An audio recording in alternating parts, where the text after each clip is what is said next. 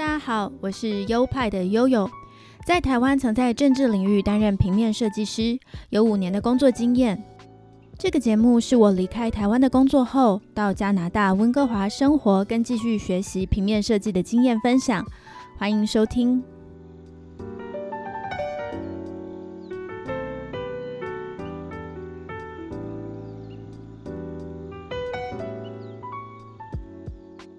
嗨，大家好，我是优派的悠悠，我是优派的 Leo，大家好，欢迎来到优派 Podcast EP 五十四。现在 Leo 已经变成我们的固定共同主持人了，掌声鼓励一下。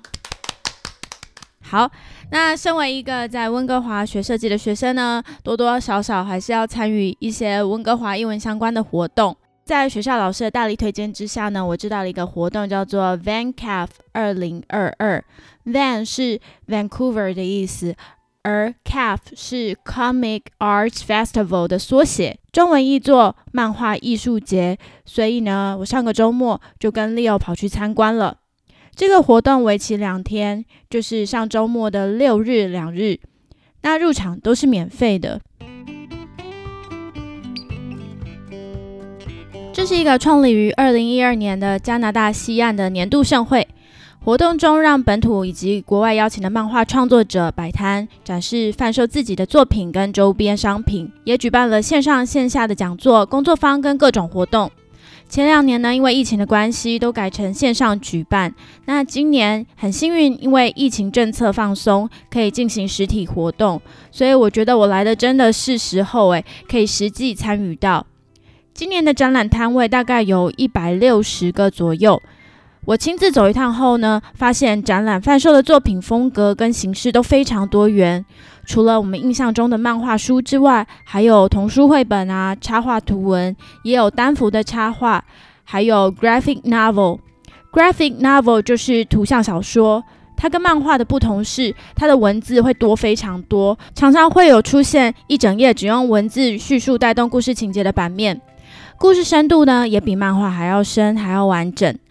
图像的表示方式也不一定像是漫画一格一格的呈现，可以说是漫画与文学的综合体。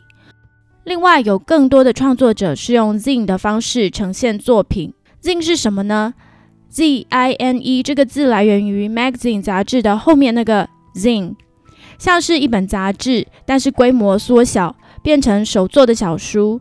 ZIN 可以像是小时候我们自己画画画几页纸，然后用订书机订起来的那种小书，甚至可以是用一张纸折成一本书，各种形式的手作小书都可以叫做 zin。zin 的题材也是完全没有限制，你可以是食谱，可以是说明书，也可以是一个小故事书等等。值得一提的是，根据我的观察，z 文化在加拿大很兴盛，常常可以看到 ZIN 的身影。相关活动等等，甚至在温哥华图书馆都有一区是 zine 哦。除了纸本类的展览作品，创作者也会印制各种周边，最常看到的是印制贴纸啊、别针啊、明信片，另外还有印制衣服或是手作玩偶等等。关于风格呢，说到北美漫画，我一开始都会想到那些线条很写实的美漫，像是蝙蝠侠、超人那种，很强调人物的肌肉风格。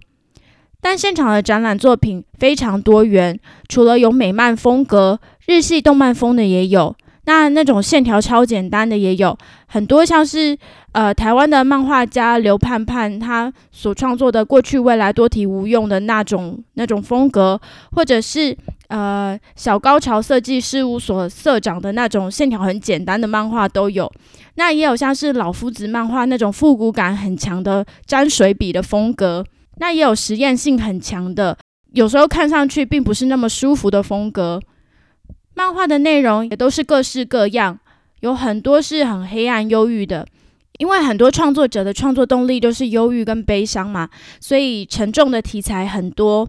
那还有一些是恐怖故事啊、侦探故事，也有人是画日常琐事，也有为了推广理念而创作的，像是推广素食主义等等。那当然也有好笑、白烂的内容。那除了在温哥华各处举办的前导活动跟线上活动之外，它的主体活动都是在 Roundhouse Community Art and Recreation Center 这个地方。这次的那个漫画节呢，坐落于这个 One House Art and Community Center，它是坐落于温哥华市中心的一个社区耶鲁镇，英文名 y e l Town。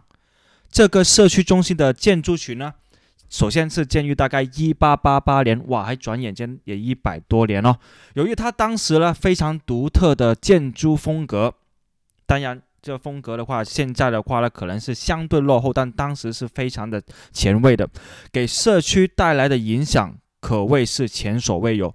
它的诞生给温哥华带来了非常具有历史性的意义。现在确实很难想象这里曾经是用来作为储存蒸汽汽车的车间。如果大家来这边旅游的话，不难发现，在这 community center 的面前就有一辆实体的蒸汽汽车。供大家去游览观摩，在这里工作的员工呢，也为温哥华的铁路建设做出了蛮大的贡献。作为温哥华太平洋铁路的西边终点站，温哥华原物建筑群曾经是 BC 省最大的交通设施。可惜啊，后来这个建筑群呢，随着太平洋铁路。把他们的重心放在别的更有利可图的地方，啊，逐渐从这个城市的重要交通枢纽渐渐淡出了舞台。到了一九八六年，这里。被用作为当年世界博览会的场所，哎，很棒哦！没想到这里也曾经作为过世界博览会的地方哈。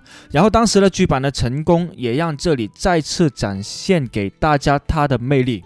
直到一九九七年，加拿大本地建筑公司呢，Conquer 花了九百万元重新把这里改造成具有展览厅、舞厅、全尺寸体育馆等的。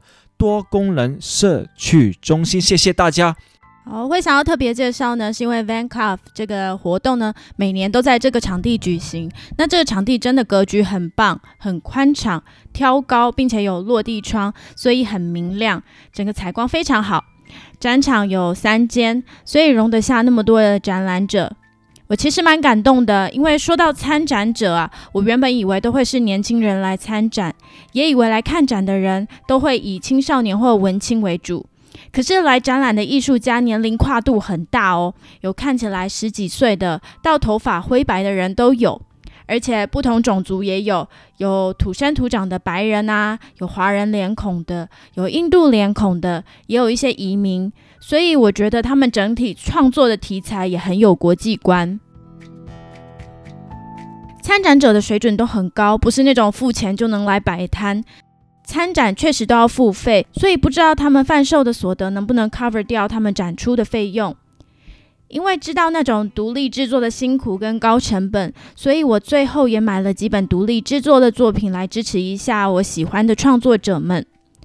有兴趣的听众可以上 VanCalf 二零二二的官网，网站都会列出所有参展者的资讯，所以都可以追踪得到他们。即使没有办法实地参与，也可以上网站看看这些温哥华最厉害的漫画家们的作品。这真的是一个很共襄盛举的活动。我本来以为漫画文化是相对小众的次文化。可是到展场看展的人有各种不同年龄族群的，跟不同种族的，更有很多是很酷的爸妈带小孩来的，那个气氛就跟台湾的很不同。在台湾，好像爱漫画的人就会被归类到比较宅的啊，漫画宅那种比较非主流的族群，而且那个圈子也是相对之下比较封闭的，进而产生了很多旁人没有办法立刻理解的文化。而温哥华这场活动，即便是非艺术的创作者，或是平常没有在关注漫画的人，也可以很轻易的靠近的。简单的说呢，就是这个活动的参与门槛很低。像是 Leo，他本来就不是图文创作者，平常也没有在关切这个漫画的文化，但他去参观了这个活动以后，他还是有他自己的心得的。感谢悠悠把我归类成非艺术创作者，还有平时没有关注漫画的人，谢谢啊。然后呢？因为我很多年前其实是去过 UBC 的动漫节，然后对比之下，我感觉那时候的热闹程度呢是远远超过这次动漫节的。当然，因为 cosplay 可以给气氛带来很大的加持，那同时呢，这段时间疫情的影响，大家也是有目共睹嘛。不过呢，从昨天大概两个小时的走下来的观察，我可以看到一直都不断有新的人进进出出。那个人呢，从这次的活动会觉得，艺术家其实对很多事情都是非常包容的。同性恋爱在昨天的节日也是一件非常无比平常的事，也很高兴能看到大家都能很真实、无压力的做自己。谢谢大家。确实，确实，漫画创作或者是图文创作都是艺术创作的一种形式。那艺术创作就非常讲究的是要表达自己的内心，所以真诚的创作或是坦诚面对自己以及包容，都是艺术创作里面非常重要的一个元素。那这次的这个漫画艺术节呢，跟动漫节其实是稍稍有点不一样的。温哥华也会有动漫节，像台湾常常有的 FF 跟 WT 的那种动漫季活动很相似。那这一次的这个漫画艺术节是比较着重在漫画的创作，所以它不会有很热闹的 cosplay 那样子，或者是呃动漫歌曲演唱的这些热闹的活动。但是这次的这个漫画艺术节呢，它也有一些周边的活动，像是 workshop 或者是讲座等等。活动除了看东西跟买东西，还有一个很大的意义就是相互交流。我有看到参展者自己也会放下自己的摊子去逛别人的作品。那像我们这样一般的参观者，也都可以跟作者聊天。当然，不是每个人都那么擅长交流讲话，大部分的创作者看起来都是很害羞诶。所以我觉得有时候的气氛是蛮尴尬的，就是我很害怕他们跟我介绍作品或者是推销，但他们其实也很害怕，不知道跟我们讲什么，所以两方很有可能都在摊子前面僵持着这样子的气氛。那我想问问丽欧，对于这场展览，你印象最深刻的作者或者是作品，或者是有没有比较印象深刻的摊贩？答案是毫无疑问，绝对有的。首先，在这个。场地大概有两个主场地，在我们离开了一个主场地之后，进入到另一个主场地的时候，我发现了一个摊档，他的客人是比平常的多蛮多的。那我就好奇嘛，过去想探讨一二，原来发现那个不知道他是艺术家还是真正就是一个商人，他一直的在推销他手上的那本书。我觉得他是书商诶。为什么你会觉得他是书商呢？因为他长得不像一个动漫家吗？因为他的摊位上有很多不同的作品，也是他好像好像是没有太注重的说他推广他手头上的作品，而只是想把那本书卖出去一样。我们没有很仔细的看他的摊档，因为可能是他太注重生意了，没有他怕把那太多的时间花在他手头上的那个艺术作品上。然后说到呃漫画作品的话，我是昨天是有一个叫做 Break Young 的一个亚裔，大概。中年的亚裔艺术家是让我蛮深刻的。我觉得是偏老年，大概七十五吗？没有啊，看起来大概是五六十岁的人。对啊，这个年龄其实还算是 OK 的。首先啊，这个亚裔的作家的话，他的给我的感觉就是他有很多话放在心里，想公居于世。然后他手头上其中一篇作品的话呢，我是啊留意了很长时间，我还把它翻开了看了一下。然后他主要是一本，他的 title 大概就是说，想有一些东西他很后悔没有告诉儿子，但可能已经为时而晚，有可能是他儿子已经长大成人，已经不需要他这些种种的一些教训吧。他的内容大概是一百个想跟他儿子说的教训，我翻开看，大概是看了三四个。当然了，我这个年纪看的话，可能也是为时而晚，但是其实还是会觉得他用心良苦。就比如，好像有一个，就是说到这个作家身边有一个朋友，然后整天都是抱怨生活。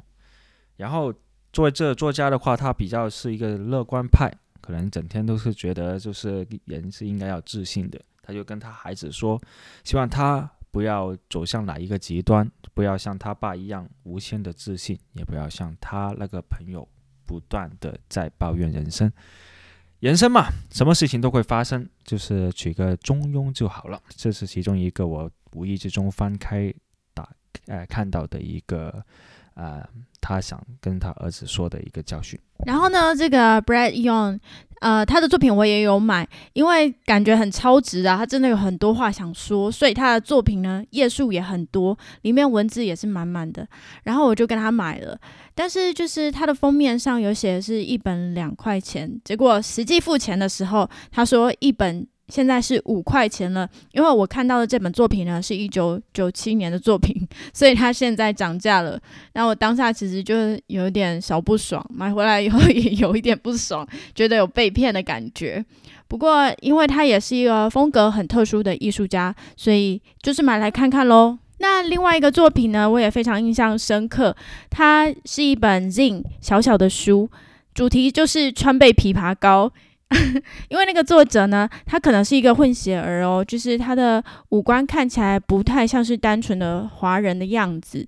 那他的作品呢，就是描述说，他妈妈会在他小时候喉咙不舒服或者是咳嗽的时候，给他吃川贝枇杷膏。那川贝枇杷膏因为又香又甜嘛，吃起来很好吃，所以他就爱上了那个味道。所以他小时候即使没有喉咙痛、没有喉咙不舒服，他也会想要去偷那瓶川贝枇杷膏来吃，当做糖浆来吃，然后就被他妈妈骂。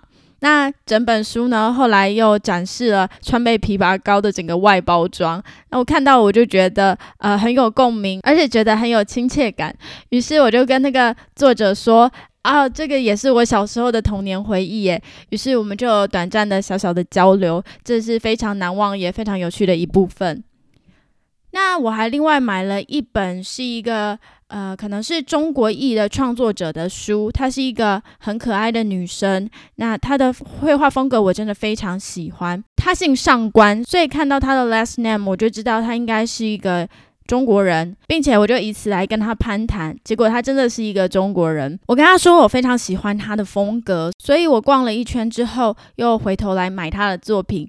那他说哦，刚好那一本就是最后一本，我就觉得哇，真的很幸运。那当然啦，他的后备箱有可能还有两百多本，但这个是另外再提了哈。我不觉得，我觉得她没有骗人啦，她是看起来就是一个非常良善的女子这样子。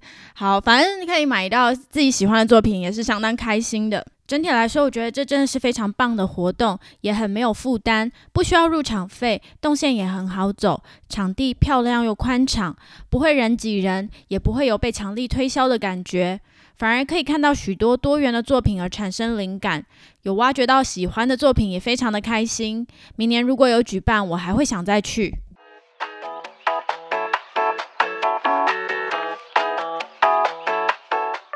好的，这就是本集全部的内容啦，希望大家会喜欢。喜欢的话，也欢迎大家分享给你的亲朋好友们。未来如果还有在温哥华有其他的活动的话，我再来跟大家分享。另外，我的节目有官方的 IG 账号是优派底线 Studio，拼法是 Y O P I E 底线 S T U D I O。最后，本节目欢迎赞助哦，赞助的链接就在每集的节目说明里面。那今天就到这边喽，请大家多多保重身体健康，小心防疫。我们下礼拜平平安安的在空中相会，拜拜，拜拜。